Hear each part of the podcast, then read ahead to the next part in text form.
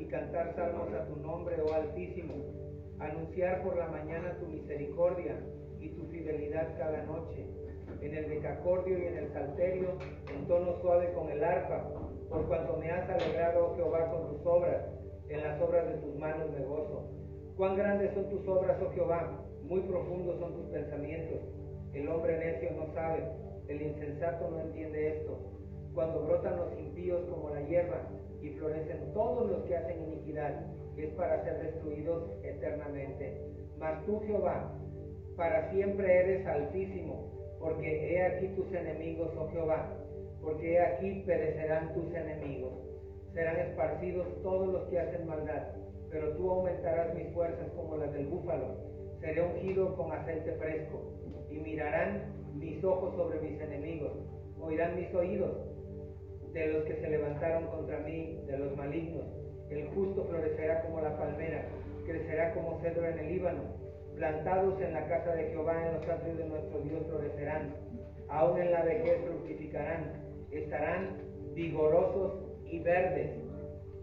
Para anunciar que Jehová mi fortaleza es recto y que en él no hay injusticia. Aleluya.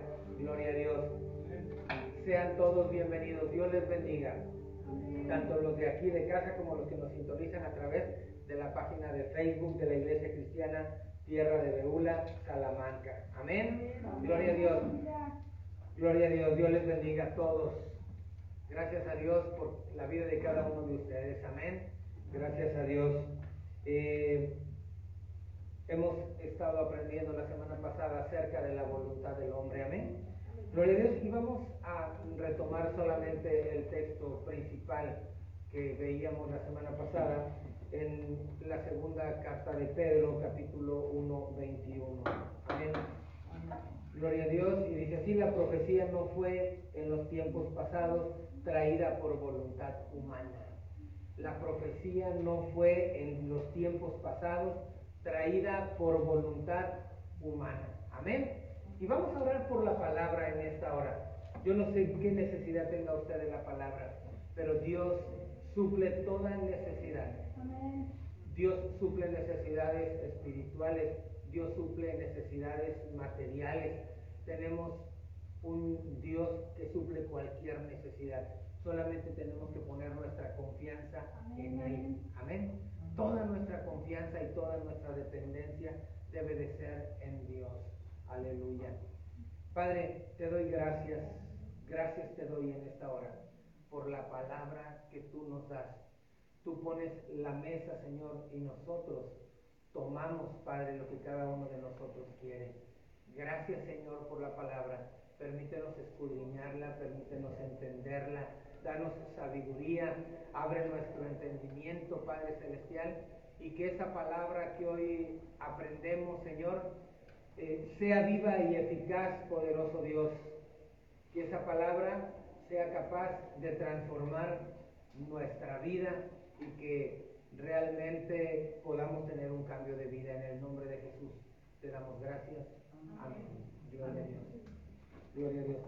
Reciban todos ustedes un cordial saludo de la doctora Marisela Román, directora de Tierra de Beula. Ayer estuvimos en una reunión con ella y les manda saludos a todos. Siempre ora por nosotros y estamos agradecidos de que estar bajo la cobertura de Tierra de Luna.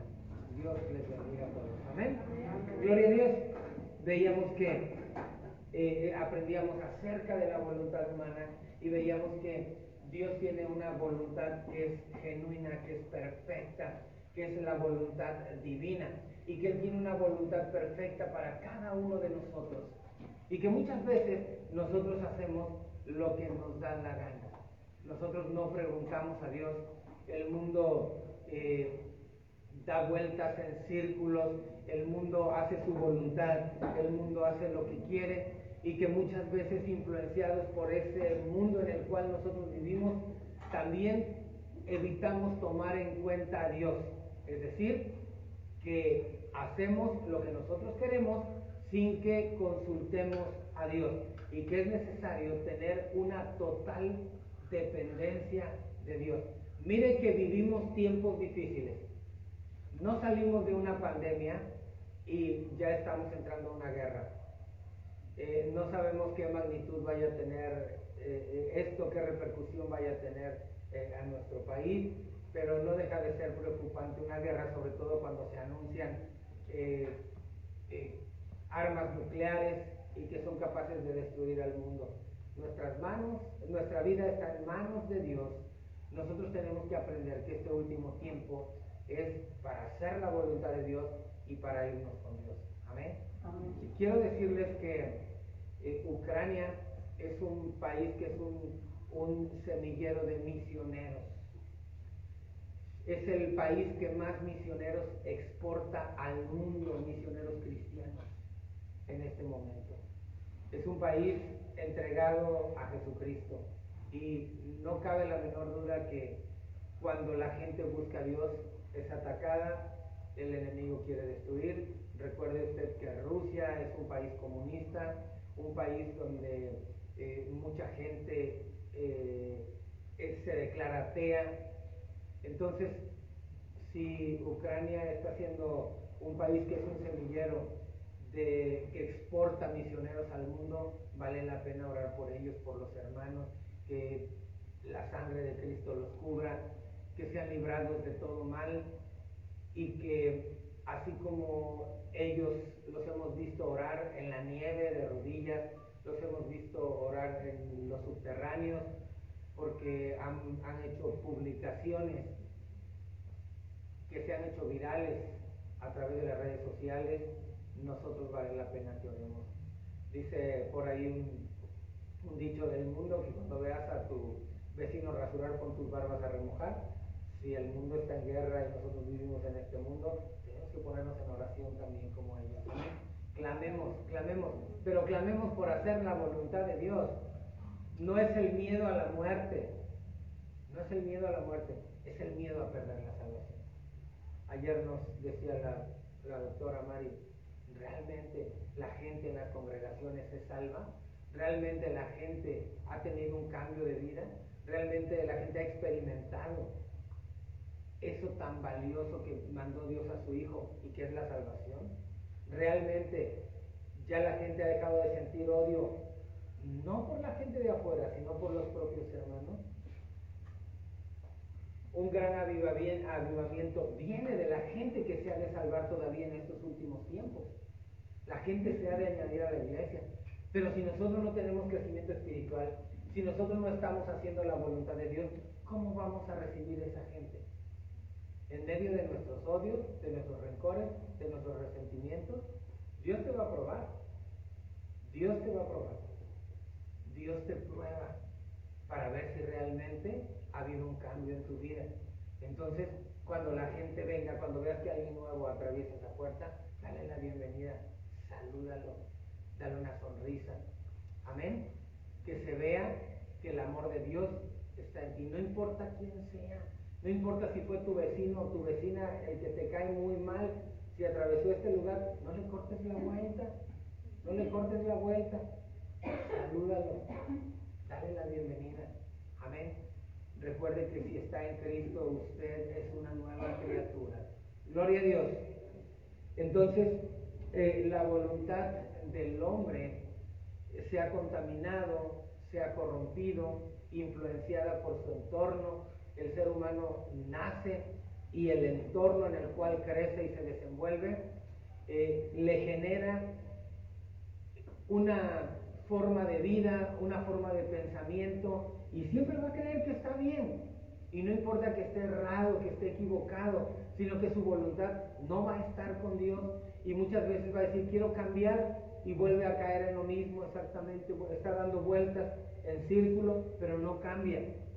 Porque si nuestra voluntad no está sujeta a la voluntad del Padre, va a ser muy difícil que nosotros cambiemos. Por nosotros no podemos, necesitamos un cambio, pero a través del Espíritu Santo. Amén. Tenemos que aprender nosotros que tenemos que sujetar nuestra vieja naturaleza a, a Dios para que esa vieja naturaleza se echara fuera de nosotros y que el Cristo que ha nacido en nosotros, que ha sido formado en nuestro corazón, crezca para que tengamos esa estatura espiritual que el Señor demanda en nosotros. Y vamos a Juan 17, 21. Gloria a Dios. Voy a leer el texto de la versión 1909 de la Reina Valera, usted tiene la 1960, y dice aquí, dice similar en la de usted, algo parecido, dice, para que todos sean una cosa, como tú, oh Padre, en mí y yo en ti, que también ellos sean en nosotros una cosa. Amén. Para que todos sean una cosa, como tú, oh Padre, en mí y yo en ti, que también ellos sean en nosotros una cosa. El Hijo estaba haciendo la voluntad del Padre. El Padre y el Hijo eran una sola cosa porque la misma voluntad los estaba uniendo. Porque Jesús vino a hacer la voluntad del Padre Celestial en la tierra. Vino a cumplir la voluntad del Padre. Y dice que todos seamos uno. Amén. Como el Padre y yo somos uno, dice. De la misma manera, tenemos que ser uno con el Padre, uno con Jesús, pensar de la misma manera. ¿Y cómo vamos a hacer esto? Sujetando nuestra voluntad a la voluntad de Él, preguntándole cuál es tu voluntad para mí en este día, qué es lo que tú quieres para mí, cómo quieres que yo me comporte, qué es lo que quieres que yo haga. Eso es lo que tenemos que decirle al Padre, muéstrame el camino, Dime de qué manera quieres que yo me conduzca, de qué manera quieres que yo reaccione. Es lo que nosotros tenemos que hacer, sujetar nuestra voluntad a la voluntad del Padre Celestial. Ese propósito divino es que nuestra voluntad sea unida, sea tejida, sea adherida a la voluntad del Padre. Gálatas 2.20 dice, con Cristo estoy juntamente crucificado y vivo no ya yo, mas Cristo vive en mí. Amén. Amén. Y ya no vivo yo, mas Cristo vive en mí. Amén. Con Cristo estoy juntamente crucificado. ¿Por qué? Cristo fue crucificado literalmente. Nosotros tenemos que aprender día a día a crucificar la carne. Y crucificar la carne es crucificar los deseos insanos que hay dentro de nosotros.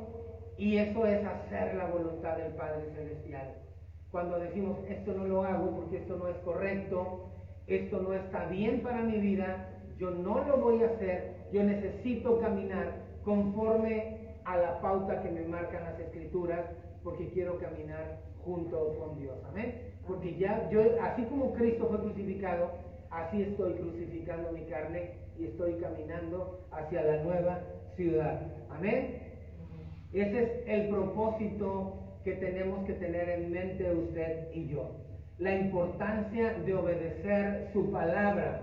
Esto será para ejercitar nuestra voluntad a obedecer la palabra y así unirla vez tras vez a la voluntad de Dios. Esto generará vivir fuera de causa y efecto. Amén. Vivir en lo sobrenatural.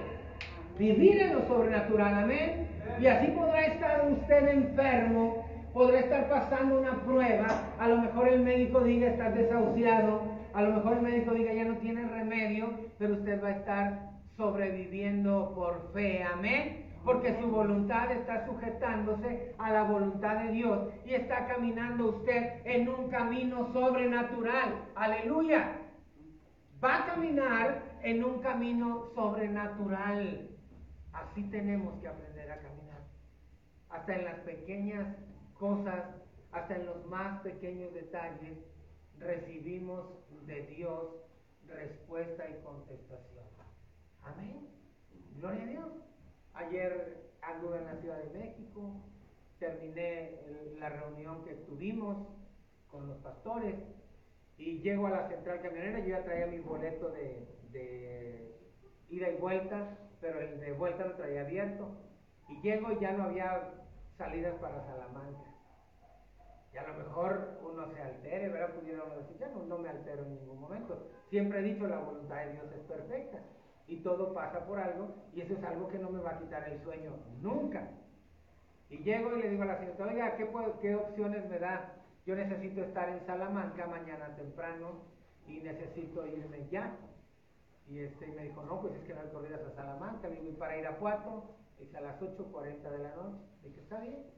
Y ya me cambió el boleto, pagué la diferencia y, al subirme al autobús le dije al chofer, oiga, ¿me puede bajar en la caseta? Me dijo, no, porque tenemos prohibido hacer eso, lo tengo que llevar hasta la cena.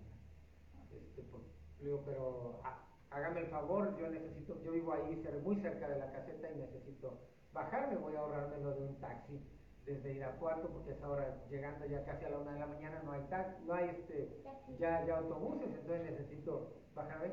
Dijo, no, no puedo. Y venía yo sentado hasta adelante.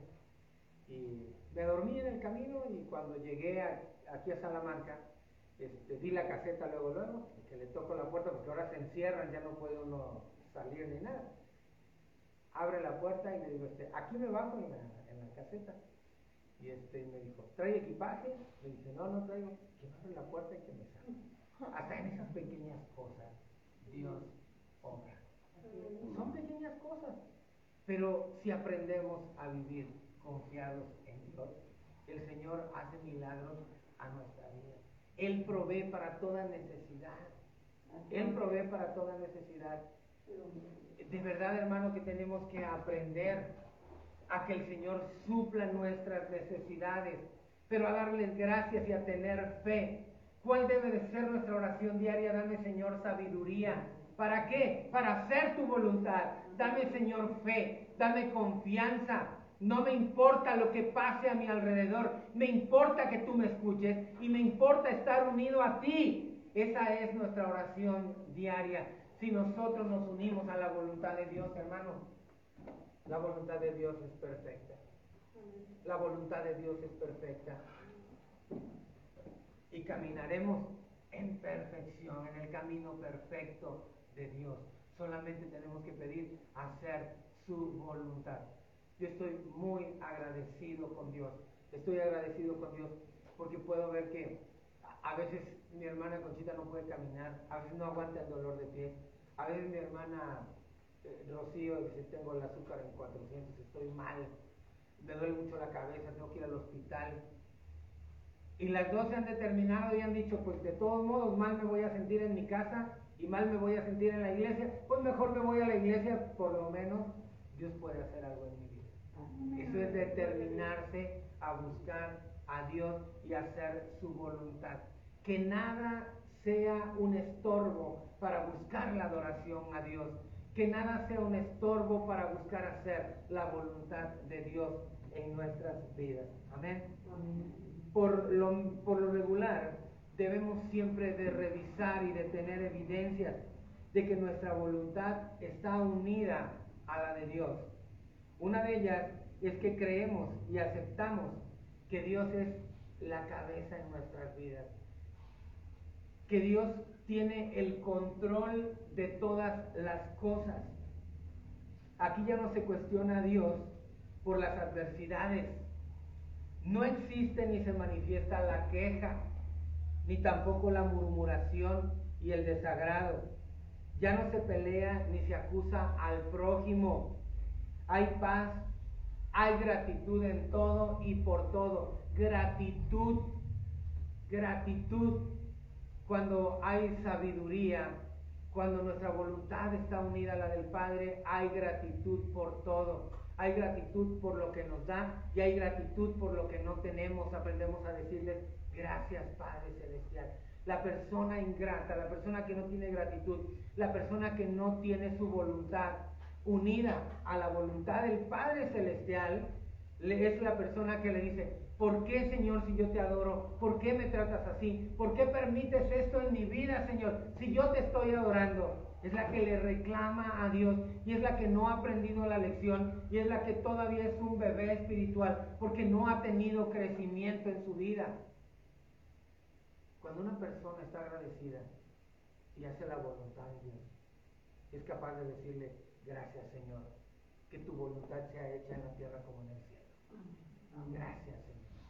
Gracias por lo que está pasando. Gracias por lo que ha pasado. Gracias por lo que va a pasar. Porque tú tienes control de todo. Solo, solamente no permitas que yo me separe de tu perfecta voluntad. Dice Pablo, sea que vivamos o sea que muramos, somos del Señor. Amén. Gloria a Dios. Y no sé qué es mejor si morir y estar en la presencia del Padre Celestial, gozándome con Él, o quedarme aquí y atender las cosas de mi Señor. Estoy ante una disyuntiva. Eso es crecer espiritualmente. Eso es hacer la voluntad del Padre. Decir, Señor, si tú me llamas, estoy listo. No aferrarse. No aferrarse. El Señor tiene planes para nosotros. Y la voluntad de Él es hecha en nuestras vidas. Amén. Gloria a Dios. Aleluya.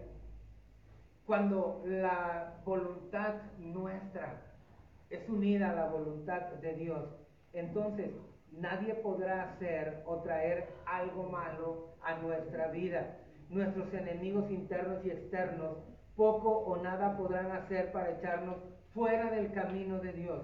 No podrán robarnos el deleite y amor por el Señor y su palabra. Incluso las malas influencias tendrán límite porque el Señor nos protege. Amén. Gloria a Dios. Pase lo que pase, nada te dañará. Nada te podrá separar del amor de Dios. Hay eh, una iglesia que se anunciaba hasta hace un tiempo mucho en televisión, ahora ya no he escuchado nada de ellos, que atraían a la gente por medio de, de liberarlos de brujería, siempre decían. Cuando un cristiano está en el Señor, no hay brujería que te pueda hacer daño. No. No hay daño para ti. Porque la palabra dice, aunque, vivier, aunque bebieres cosa mortífera, no te hará ningún daño. Oras por tus alimentos. Siempre le das gracias al Señor. Señor, santifícalos. Purifícalos. Padre, gracias porque me das, porque me das esto, Señor. Gracias por lo que tú me das. Gracias porque tú pones el sazón. Nada ni nadie podrá hacerte daño porque estás uniendo tu voluntad a la voluntad de Dios. Amén. Gloria a Dios. Gloria a Dios. Dios es bueno. Aleluya. Job 1, 9 al 10. Job 1, del 9 al 10. Y respondiendo Satán a Jehová, dijo, ¿Teme Job a Dios de balde? ¿No le has tú cercado a él y a su casa y a todo lo que tiene en derredor? Gloria a Dios. ¿Había usted leído esto? Y respondiendo Satán a Jehová dijo, ¿teme Job a Dios de balde? ¿No le has tú cercado a él y a su casa y a todo lo que tiene en derredor? ¿Cómo voy a tocar, dijo Satán, a Job si tú le has cercado su casa, tú le has protegido porque Él te teme, Él tiene temor reverente de ti. Si Él te tiene temor, ¿qué te puede pasar? Nada, porque tú lo has cercado. Podrás dormir como me ha pasado a mí. Nos ha pasado innumerables veces con las puertas abiertas. De que se nos olvide echar No lo hacemos conscientemente, no estamos tentando a Dios. Simplemente que a veces en la mañana se quedó la puerta abierta. ¿Quién salió? Nadie. Ah, no, entonces dormimos con la puerta abierta. Que se quedó el carro abierto y a la vuelta de la casa, aunque no me acordé de cerrar. ¿Tememos a Dios de balde? ¿No nos ha acercado Él entonces toda nuestra vida y nuestros bienes? Así como le dijo, le dijo Satán a Jehová, ¿teme Jehová Dios de balde? ¿No le has tú cercado a él y a su casa y a todo lo que tienen de alrededor? Hermano, quiero que sepas que estás cercado. Estás cercado, amén. Gloria a Dios. El Señor te ha cercado, te ha protegido. Estás bien, gloria a Dios. Aleluya. Debemos tener claro que no todas las situaciones que enfrentamos podemos expresar que Dios es la cabeza y que tiene el control perfecto. Porque donde nosotros metemos nuestra voluntad y no la voluntad de Dios, ahí Dios está permitiendo que hagamos lo que quiera, pero se hace a un lado porque no estamos haciendo su voluntad. A veces tomamos determinaciones tan erróneas, a veces hacemos cosas tan equivocadas y cuando vemos que metimos la pata, queremos que, queremos que Dios intervenga. Y sí, muchas veces Dios nos protege, muchas veces Dios nos libra, muchas veces Dios tiene misericordia de nosotros. Pero ahí la voluntad de Dios no ha sido perfeccionada con nosotros. Tenemos que aprender a que nuestra voluntad esté unida a la del Padre Celestial. Estamos unidos a Él y las cosas nos salen conforme a la voluntad de Dios cuando día a día nos despojamos de nuestra voluntad, cuando llevamos nuestra carne a la cruz y tratamos de entregar plenamente nuestra vida a Él. Y claro, en esta vida no hay perfectos en toda la extensión de la palabra. Si se hacen evidentes las fallas, pero que son sinceros con Dios y tienen una actitud correcta, ellos pueden confiar plenamente de que Dios es el decididor y controlador de todas sus situaciones. Por eso es importante ir a la cruz todos los días. ¿Qué encontramos en la cruz? En la cruz encontramos la sangre del cordero. Amén. Allí encontramos la sangre. Cuando nosotros acudimos a la cruz, cuando venimos a la cruz a clavar nuestra carne, ahí está la sangre de Jesús que nos limpia de todo pecado. Amén. Gloria a Dios. Cuando nosotros clamamos, el fuego del Espíritu Santo, aleluya, desciende en nuestras vidas. ¿Hay alguien aquí que alabe a Dios? Gloria a Dios. Aleluya. Grite, le voy a enseñar lo que es gritar. Gritar es tener como una trompeta. Y la escritura dice que alabemos a Dios con gritos de júbilo. Amén. Gloria a Dios. La iglesia pentecostal o la iglesia pentecostés nació en medio de gritos, en medio de clamor, aleluya. Tan es así que el escándalo que hacían hacía que todos en la ciudad dijeran que esos 120 estaban borrachos, aleluya. Era una iglesia que gritaba, una iglesia que clamaba, gloria a Dios, aleluya. Nuestra voluntad pues mueve e influencia todos nuestros sentidos en el cuerpo, en el alma, y en el espíritu y en nuestro corazón. Recordemos que primero es como una tapa que permite o que niega la entrada al interior de un frasco, esos somos nosotros.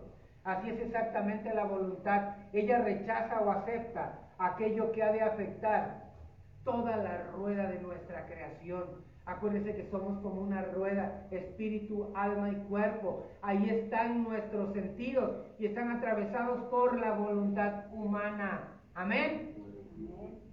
Un ser hecho a imagen y semejanza de Dios. Un ser que tiene una voluntad como Dios tiene su voluntad y que tenemos que unir nuestra voluntad a la voluntad de Dios. La importancia diaria de la voluntad de nuestros sentidos todos conocemos nuestros cinco sentidos, ¿verdad que sí? ¿Cuáles son los cinco sentidos? Tenemos la vista, gloria a Dios, tenemos el gusto, tenemos el tacto, tenemos el oído. Todos conocemos los sentidos, amén. Tenemos el olfato, todos conocemos los sentidos, aleluya. La vista, la voluntad escoge, nuestra voluntad escoge lo que hemos de ver. Amén. Si ver la palabra de Dios, si ver cosas relacionadas con Dios, libros cristianos, películas cristianas, eh, ver con compasión a los perdidos y llevarlos a los pies del Señor la voluntad decreta lo que mejor le parezca. Es decir, usted decide lo que usted quiere ver.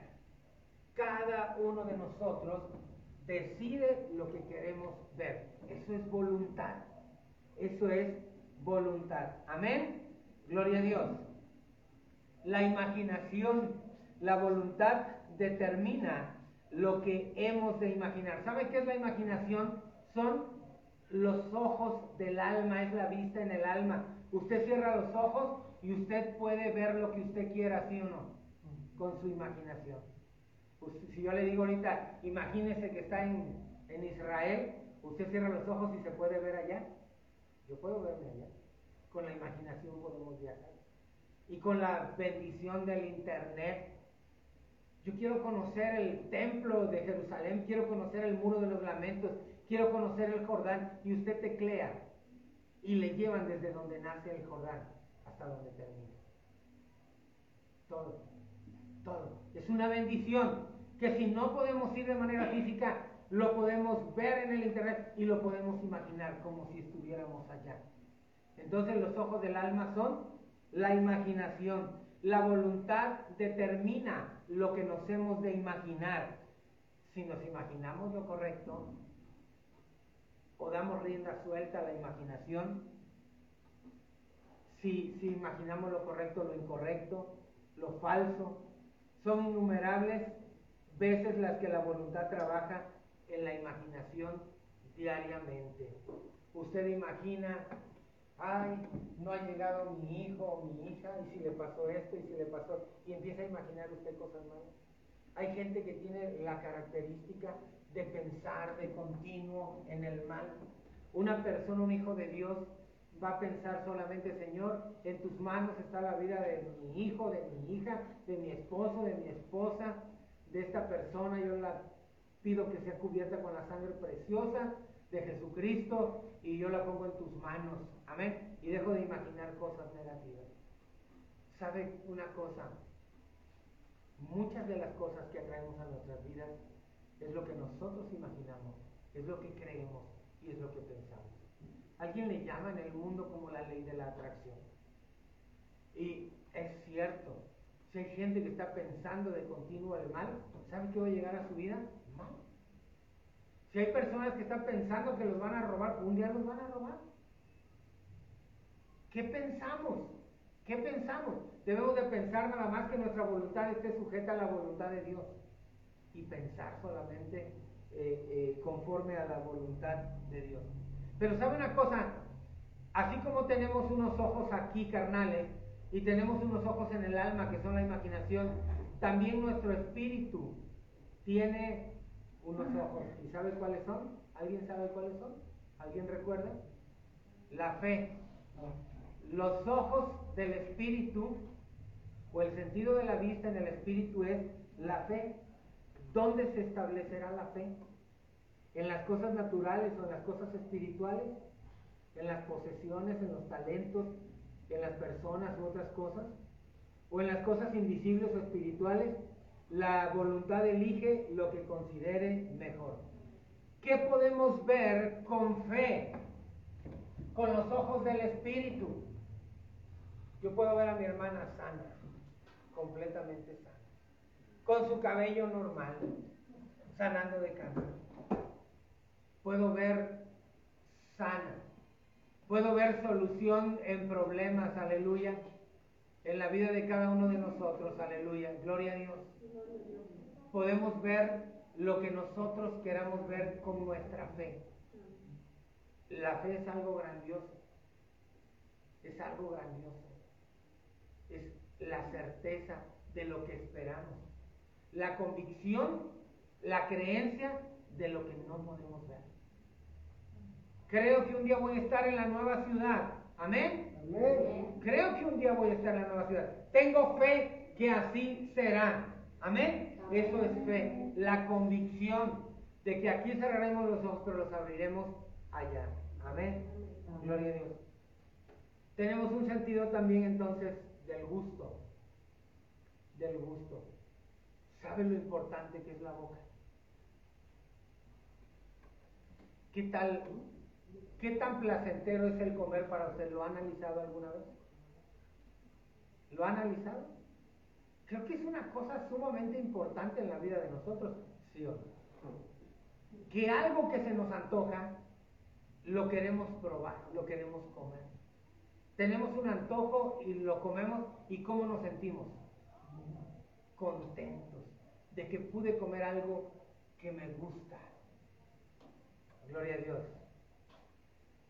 Pero nuestra boca sirve para comer, es el sentido del gusto. Saboreamos, paladeamos. lo que comemos. Podemos decir, esto está muy sabroso, o qué bárbaro, esto no me lo como. O me lo como porque tengo mucha hambre y tengo mucho, por compromiso, ¿no? Podemos comer así, pero con la boca se saborea. Saldrán de nuestros labios palabras de vida o palabras de muerte, palabras honrosas o palabras deshonrosas, palabras que exalten a Dios o palabras que exalten al enemigo, palabras de ánimo o de desánimo. ¿Qué estamos degustando nosotros? ¿Qué palabras estamos diciendo? ¿Qué palabras estamos diciendo? ¿Qué nos gusta decir y qué nos gusta que nos digan? ¿Cómo decimos las cosas? Eso es gusto. Es el gusto. Estamos acostumbrados a que nos digan cosas bien o a que nos digan cosas mal, con agresión cómo estamos degustando las palabras, cómo las estamos sacando. Así como disfrutamos de los alimentos, también disfrutamos de lo que decimos y de hacer sentir bien a la gente. Y que incluso si alguien está mal, que tengamos la sabiduría y la inteligencia de que haya sabias palabras que salgan por nuestra boca, con autoridad, con energía a lo mejor, pero con buen trato hacia los demás. Gloria a Dios. Gloria a Dios. Pero sabe una cosa, también tenemos el sentido del gusto en el alma y es la razón. Tenemos un buen número de argumentos positivos y negativos, muchos de ellos establecidos en nuestros intereses personales, otros de ellos establecidos en nuestras metas espirituales. Todos estos razonamientos son determinados por la voluntad.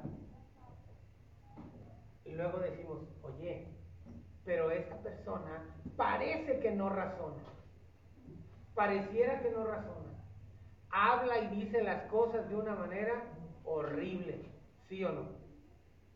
¿Sí o no? No razona para decir las cosas. Se razona para actuar, para decir. Por eso es el sentido del gusto. ¿Cómo razono las cosas para decir, a ver, esto va a hacer sentir mal a mi hermano, a mi hermana? Esto le va a hacer sentir, entonces voy a buscar de qué manera se lo digo. Uso mi razonamiento, uso mi razonamiento, no mi testarudez. Amén. Gloria a Dios. También nuestra, nuestro sentido del gusto en el cuerpo también eh, en, el, en el espíritu hay un sentido del gusto. ¿Y sabe cuál es? La oración. La oración. Oramos o dialogamos con Dios cosas eternas o dialogamos con la gente de cosas sin trascendencia. ¿De qué hablamos? Todo ello lo decide nuestra voluntad y lo hace muchas veces al día. Nuestra voluntad decide muchas veces al día qué es lo que va a decir, qué es lo que vamos a hacer, todo es con nuestra voluntad. También tenemos un sentido, el sentido del oído. Alguien, alguien que ha perdido el oído sabe lo que se sufre por no escuchar, por vivir en un continuo silencio. Quien lo ha tenido y lo ha perdido, sufre por el oído. Se acostumbra así, pero debemos de preguntarnos a quién, a, quién eh, prestamos nuestros oídos. ¿A qué prestamos nuestros oídos? Hoy tenemos muchas voces en el mundo, hablando de manera especial de noticias sombrías debido al virus que ha generado el COVID-19, debido a la guerra que se está escuchando en estos días, y dan a conocer otros males que podrían visitar a la humanidad, o en otro caso usamos nuestra voluntad para oír la palabra de Dios. Si nosotros escuchamos solo lo negativo, vamos a estar aterrados, vamos a tener miedo. Y nosotros, como hijos de Dios, el miedo no debe de existir en nosotros. Amén.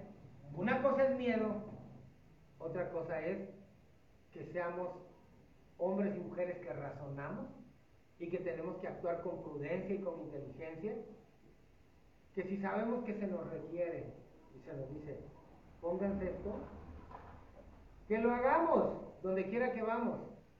Es una costumbre. Que nos cuidemos. Eso es ser prudente. Pero no lo hacemos por miedo. No lo hacemos por miedo. No. No es miedo lo que tenemos. O no, deberíamos de tener miedo.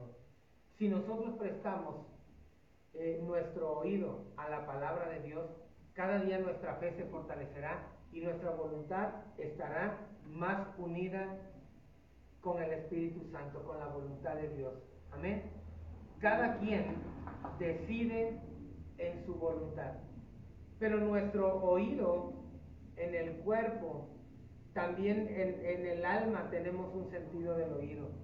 Y es la memoria. ¿Qué es lo que sacamos de nuestra memoria?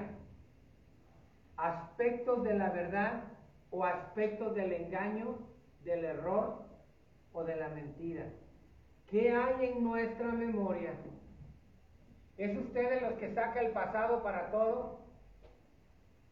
Ah, pero es que mira no entiende o mira no entiende. Yo, por ejemplo, yo en aquel tiempo, yo hice esto y esto, y empezamos a sacar, eso no va a edificar a nadie. No somos ejemplo para nadie. Amén. Hay que sacar la palabra. Conforme a la palabra de Dios, lo correcto es que actuemos de esta manera. Amén. ¿Qué hay en nuestra memoria? ¿Cuál es la palabra que está en nuestra memoria? ¿Qué es lo que tenemos en nuestra memoria? ¿Cuáles son los recuerdos que sacamos? Es bueno recordar lo bonito, lo que edifica, lo que construye, lo que nos lleva a los buenos recuerdos. Y sabe una cosa, todo el pasado, todo el pasado que genera cosas malas, lo tenemos que dejar fuera de nuestra vida atrás. Amén. Porque lo malo no edifica, lo malo destruye. No construye, destruye. Entonces tenemos que aprender qué hay en nuestra memoria que tengamos que sacar del pasado. Todo lo que nos marcó, todo lo que nos dañó, debe de irse a clavar a la cruz. Allá donde se clava nuestra carne, allá tiene que estar clavado. ¿Por qué? Porque nuestra voluntad tiene que estar unida a la voluntad de Dios. ¿Se imagina usted a Jesús resentido con usted porque vino al mundo y lo crucificaron. Es que yo vine hace tanto tiempo y me crucificaron. Me mataron. Y me dolió. Y la corona de espinas. Y me picaron el costado. Y me latiguearon la espalda. No, y Pedro todavía. Todavía me negó. Y todavía los llevé a orar. Y no fueron buenos para, para orar se quedaron dormidos.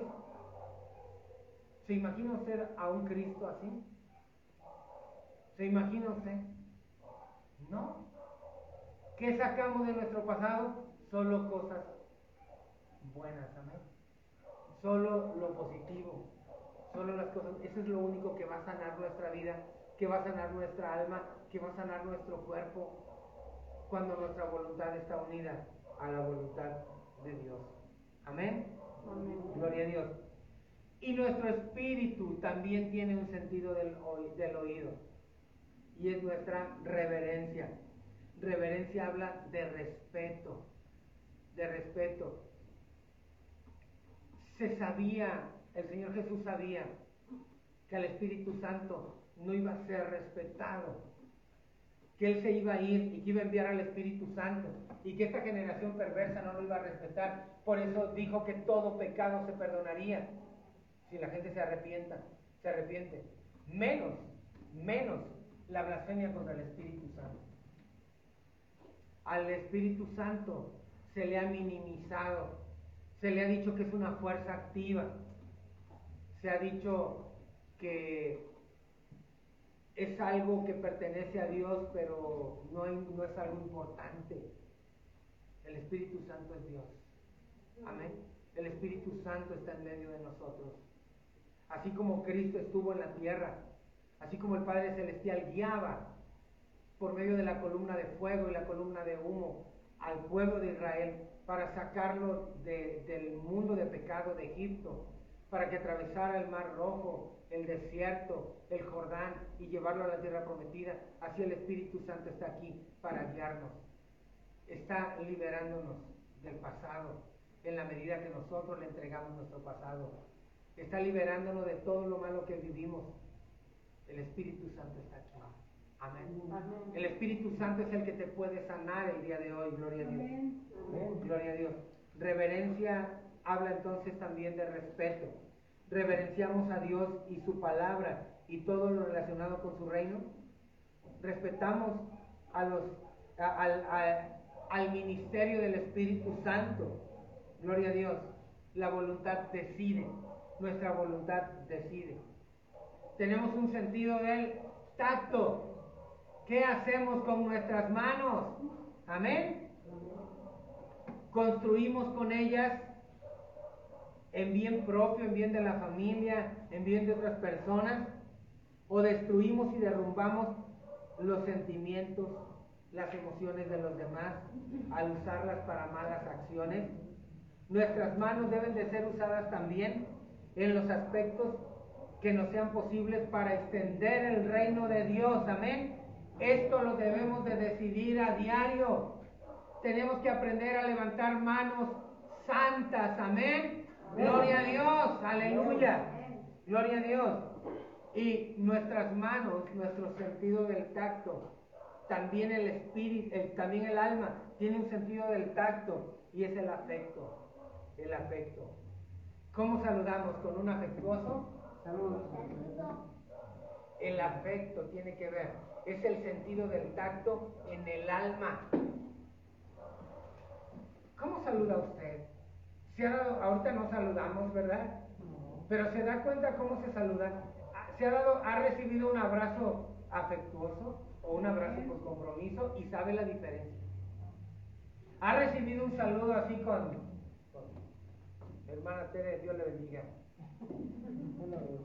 ¿Seré afectuoso con eso? ¿Qué diferencia? Hermana Tere, ¿cómo está? Qué gusto me da verla. Qué bueno que está aquí en la iglesia. ¿Se siente el afecto, sí o no? ¿Somos capaces de diferenciar el afecto? Ese es el sentido del tacto en el alma. El afecto. ¿Con qué afecto somos capaces de dirigirnos a los demás? ¿Hay afecto o no hay afecto? El afecto se ve hasta en las barridas. ¿Qué dicen? Ya no me fijo en eso ni me importa tampoco. Pero hay gente que dice, es que me barrió. ¿Sí Me echó unos ojos que si tú vieras, así. No hay afecto. No hay afecto. Tenemos que aprender a ser afectuosos. Es una orden. Nuestra, no mía, ¿eh? De la Biblia, de parte de Dios. Nuestra voluntad unida a Dios. ¿Usted cree que Dios con todo lo que nos dio, con su Hijo amado, no va a ser afectuoso para con nosotros, no va a querer con todo su amor, con todo su cariño que voltemos a verlo, no va a pedirnos que le hablemos a la gente de Él, tenemos que perseverar y tenemos que ministrar, tenemos que evangelizar. Amén, gloria a Dios. Y también tenemos un sentido del tacto en el Espíritu. ¿Y sabe cuál es? Nuestra adoración. ¿Cómo se ve cuando alguien está adorando? Y cuando levanta sus manos. Amén. Gloria a Dios. Se ha dicho que la adoración puede ser evidenciada por aquello donde se pone una extrema atención y amor. ¿De verdad es Dios el centro de adoración en nuestra vida? o se lleva una vida de media adoración a Dios y la otra mitad a otras cosas. Cada quien decide lo que va a adorar, de acuerdo al mover de la naturaleza y esencia de mi voluntad. Entonces eso mismo tendré en cada uno de los sentidos de la rueda de mi creación. Amén. ¿Se da cuenta cómo tenemos que cuidar cada una de las áreas de nuestra vida.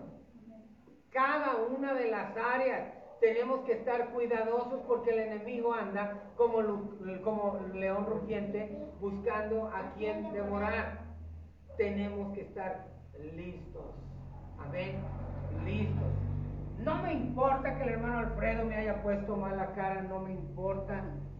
Mi obligación es amarle porque dice la palabra que ame a mi prójimo como a mí mismo. Amén. Tengo que amar a todo ser humano. Gloria a Dios. Es una obligación hacerlo. Necesitamos un cambio, una transformación de nuestra voluntad. Sin ella no creceremos en lo espiritual, no seremos una sola cosa con la voluntad de Jesús y el Padre. Transformación no solo es asistir a la iglesia, orar y leer la Biblia.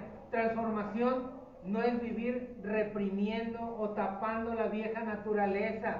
Transformación no es decirle a Dios, hazme un radical. Se debe trabajar en ello. Amén. En cada área. Se debe estar dispuestos a morir a la vieja naturaleza del pecado que se mueve en el corazón de cada uno de nosotros. Transformación no es que hagan una oración fuerte para que yo cambie. Es mi voluntad la que determina si cambia o no, si cambio o no, amén. Gloria a Dios. Este es un trabajo diario en oración y del ejercitarse en buenas decisiones diarias. Transformación es un proceso que es visto por Dios y por los hombres. Transformación es algo que yo debo hacer usando los recursos y herramientas que Dios, que Dios provee. Vamos pues y ejercitemos cada vez más nuestra voluntad en buenas decisiones para lo que es eterno. Amén. Y ya sea que estemos en la parte alta de la montaña rusa o de la rueda de la fortuna, o en la parte baja, decidamos agradecer a Dios. Recuerde, recuerde que, que estar en lo alto es estar en la abundancia, en la salud, con buena economía, es estar en el lugar privilegiado. Y estar abajo es estar en el valle de sombra de muerte, estar en la escasez, en la necesidad, en la enfermedad. Y es necesario que nuestra voluntad esté sujeta a Dios para que sepamos dar gracias en ese momento y que podamos ser sacados de ahí a la exaltación. Amén. De la humillación a la exaltación. Alguien ponía ese ejemplo y decía que la vida era como una montaña rusa, como la rueda de la fortuna. Y a veces es necesario detenernos a pensar en la vida de cada uno de nosotros. Y nos damos cuenta de que sí somos como una montaña rusa, que sí somos como una rueda de la fortuna, en la que no hemos pagado entrada. Pues nunca decidimos decidimos subir. Nacimos y aquí estamos. Venimos de la casa del Padre y estamos diseñados para vencer, para ser más que vencedores en Cristo Jesús y volver a la casa del Padre.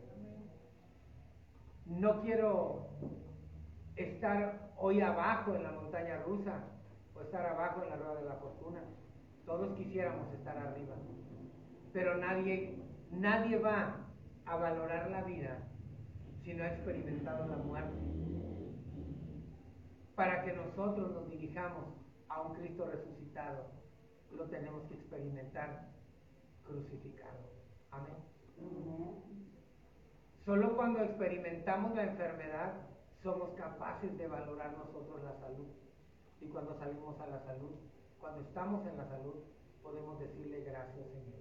Pero quiero decirte algo, no importa que estés pasando por una crisis económica, no importa que estés pasando por una crisis existencial, no importa que estés pasando por una prueba, si decides unir tu voluntad a la voluntad de Dios, Dios te va a sacar del valle a la exaltación.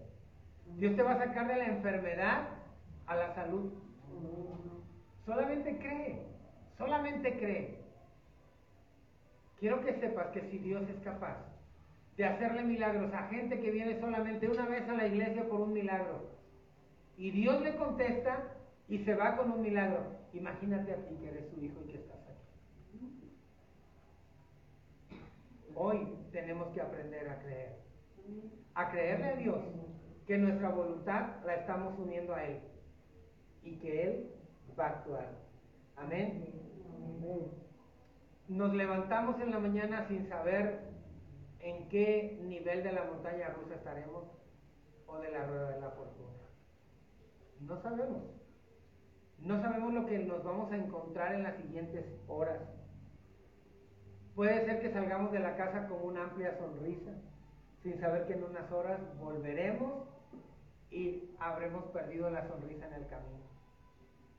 No sabemos, no sabemos, pero cuando nuestra voluntad está firme en Dios, hermano, puede tener la seguridad que el Señor va a bendecir su vida. Amén. Lamentaciones 3 del 37 al 38. ¿Quién será aquel que diga que vino algo que el Señor no mandó? De la boca del Altísimo no saldrá malo y bueno. Gloria a Dios. ¿Quién será aquel que diga que vino algo que el Señor no mandó? Hay alguien que dice, estoy enfermo porque el diablo me está atacando. En Lamentaciones se dice, ¿quién será aquel que diga que vino algo que el Señor no mandó? No, no es el enemigo. El Señor permitió en tu vida esa situación porque tiene un propósito para ti. Recuerda que tú estás cercado, amén. Estás cercado porque eres un hijo de Dios. Dice, de la boca del Altísimo no saldrá malo y bueno. El Señor sabe lo que tiene para cada uno de nosotros. Amén. Dios tiene la decisión. Él tiene el control de lo bueno o de la parte de arriba o los tiempos de exaltación. Él señala los tiempos. ¿Cuánto tiempo me tocará estar abajo en la rueda de la fortuna o en la montaña rusa? Dice Isaías 45, 7. Yo formo la luz y creo las tinieblas. Traigo bienestar y creo calamidad. Yo el Señor hago todas estas cosas. Por eso es bueno decir, hágase tu voluntad en la tierra como en el cielo. Amén. Por eso esas palabras toman sentido cuando comprendemos la voluntad de Dios. Gloria a Dios. Calamidad habla de los tiempos abajo, de los tiempos de adversidad, de los tiempos de aflicción. Pero aún ahí Dios tiene la decisión y el control sobre ellos y su tiempo exacto. Pero también yo puedo ser parte de cuánto tiempo he de estar arriba o abajo, porque dice en Mateo 23, 12, porque el que se ensalzare será humillado y el que se humillare será ensalzado. Gloria a Dios. Pero ¿cuánto tiempo he de estar en exaltación? ¿Cuánto de estar abajo en humillación? Lo que decida en mi voluntad, ella es determinante para los tiempos de los arriba y abajo. Recuerden que cada uno de nosotros vemos el vaso medio lleno o medio vacío según la perspectiva con la que nosotros queramos verlo. Decidamos unir cada vez más nuestra voluntad a la voluntad de Dios. Amén. Póngase de pie. Póngase de pie.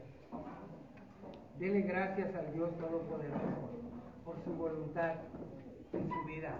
Dígale gracias Señor por tu perfecta voluntad en mi vida, Padre, aleluya.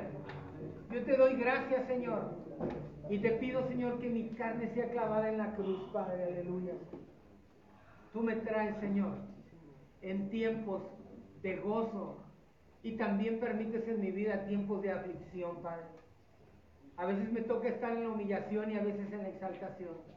Pero si trato de caminar en tu perfecta voluntad, Padre, yo te doy gracias, Señor, porque uniré mi voluntad a la tuya. Levante su voz, mi hermano, que no soy yo solo, aleluya. Te doy gracias, Señor. Gracias, Padre, porque permite, Señor, que tu voluntad, poderoso Dios, aleluya, que tu voluntad sea hecha en mi vida, Señor, aleluya. Porque a partir de hoy, Señor, siempre estaré agradecido con lo que en mi vida pase, Señor. doy gracias, Jesús, Señor. Gracias porque eres bueno. Gracias porque estás aquí, Señor. Aleluya. Gracias, Jesús. Gracias, Jesús. Gracias, Jesús. Aleluya. Te adoro, Padre Celestial. Te doy toda la gloria y te doy toda la honra, Jesús. Bendito es tu nombre. Bendito es tu nombre. Bendito es tu nombre, Padre. Aleluya. Gracias, Cordero. Gracias, Cordero. Gracias, Cordero. Aleluya. Ven, Señor, en esta hora y toma la vida de mis hermanos. Padre, los que nos están viendo, Señor. Los hermanos que están aquí, Señor. Aleluya. Y que su voluntad, Señor, sea unida a la voluntad tuya, Padre. Aleluya. Gracias, Señor. Que reconozcamos cada una de las áreas de nuestra vida, Padre. Y que seamos capaces de adorarte, de exaltarte aún en los momentos difíciles, Señor. De hacer tu voluntad, Señor Dios. Gracias, Cordero. Gracias, Cordero. Gracias, Cordero. En el nombre de Jesús. En el nombre de Jesús. Te amemos, Señor. Imagino lo que será caminar a ti. Solo me imagino lo que será ver tu rostro, ver tu rostro, tal cual es. Solo me imagino.